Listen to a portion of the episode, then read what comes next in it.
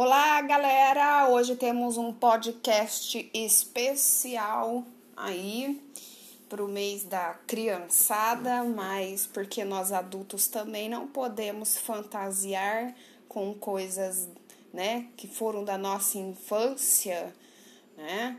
É, é, muito importante a gente usar a nossa criatividade. Eu temos um podcast hoje muito diferente. Já estou pegando esse conto do livro da Anne Hooper, Jogos Eróticos. Excelente livro aí, muitas ideias para o seu dia a dia, para apimentar a sua relação. Então vamos lá, chama-se A Versão Esquerda de Cinderela. Primeira parte, tá? Porque a história é muito grande, então nós vamos dividir em duas. A versão esquerda de Cinderela. Ela, sua madrasta Jane e suas duas irmãs postiças, Candy e Lulu, estavam alvoroçadas. Elas acabavam de receber um convite para o baile de máscaras da corte. O problema era que era sexta-feira e o baile seria no sábado. O que vamos vestir? perguntaram-se. Desde que o marido de Jane, o pai de Cinderela, havia morrido, eles tinham tido um pouco, muito pouco dinheiro. Não era fácil quatro mulheres sobreviverem com o dinheiro de uma pequena aposentadoria. Entretanto, uma busca dentro do guarda-roupa, dos guardas-roupas e mais algum trabalho trocando acabamentos e enfeites fez com que as quatro mulheres enfrentassem o desafio e conseguissem ficar maravilhosas para o baile. Só tiveram de comprar as máscaras para se disfarçar.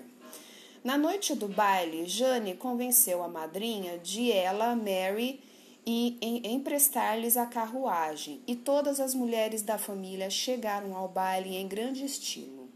Graças à moda de corpetes super apertados da época, não era difícil para as mulheres garantir parceiros para dançar. Assim, o salão de baile estava tão movimentado que ela perdeu sua madrasta e as duas irmãs de vista muitas vezes. Ela já havia conhecido o príncipe antes. A família dele e a dela eram amigas conhecidas, mas ela não ia, não ouvia há anos. Durante este tempo, este tempo ele ganhou reputação de playboy. Não faz o meu tipo, ela explicou a Jane. De qualquer forma, ele parece mais meu irmão. Perto das onze horas, ela foi abordada por um lindo homem alto e moreno, também mascarado, que disse ser um dos amigos de escola do príncipe. Esse homem era diferente de todos os outros. Havia algo nele que fazia seu coração bater, acelerado, e seus joelhos parecerem geleia. Pois preciso foi preciso apenas uma valsa para que ela quisesse ir rápido para um local mais reservado. Por sorte, o estranho pareceu sentir o mesmo. Quando ela se deu conta, estava conduzindo o jovem homem à casa de verão real de que ela se lembrava bem desde a infância. Uma vez lá, ele a empurrou contra a rústica parede e a beijou tão apaixonadamente que ela quase esqueceu de respirar.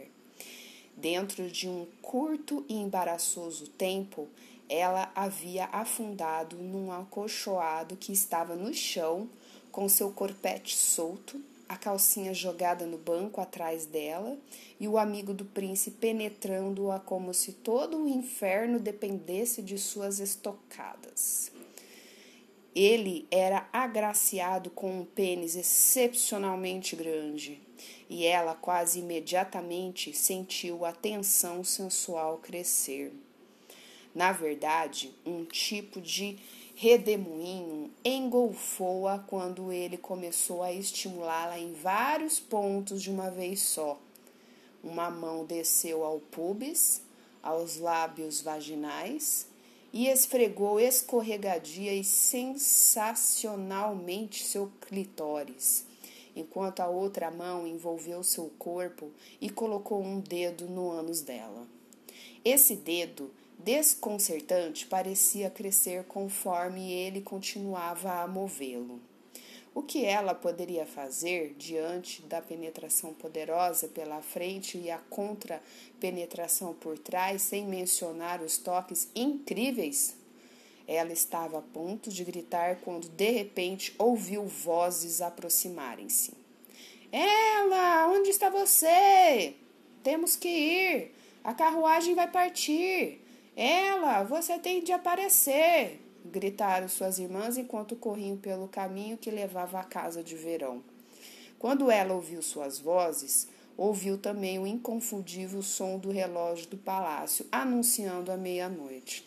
Droga! Sua madrasta havia sido clara ao dizer que o cocheiro, que era um homem genioso, não esperaria nem um minuto após a meia-noite para partir. Gritando: Oh não! E me desculpe. E cheia de energia sexual, ela afastou o corpo do jovem homem, ergueu e apertou o corpete e correu para destrancar a porta. Por incrível que pareça, sua máscara ainda cobria seu rosto. Batendo a porta atrás de si para que suas irmãs não percebessem seu amante. Ela se juntou a elas correndo em direção à entrada. Entraram na carruagem ao soar a última badalada. Cenas dos próximo, do próximo capítulo e o último na sexta-feira que vem. Gente, não percam todas as sextas-feiras às 22 horas podcast.